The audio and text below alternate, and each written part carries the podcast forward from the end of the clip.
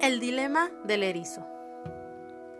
En un día muy helado, un grupo de erizos que se encuentran cerca sienten simultáneamente la necesidad de juntarse para darse calor y no morir congelados. Cuando se aproximan mucho, sienten el dolor que les causan las púas de los otros erizos, lo que les impulsa a alejarse de nuevo. Sin embargo, como el hecho de alejarse va acompañado de un frío insoportable, se ven en el dilema de elegir, herirse con la cercanía de los otros o morir.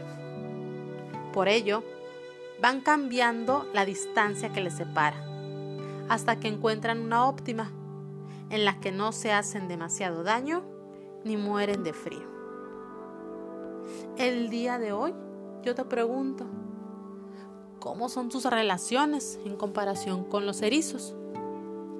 ¿Mantienes la proximidad con los demás, aunque eso signifique hacerte un daño?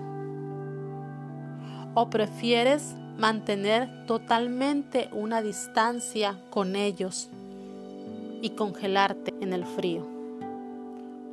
O tal vez, como los erizos, has encontrado ese punto óptimo en tus relaciones, en donde no hay un dolor, no hay un sufrimiento, ni tampoco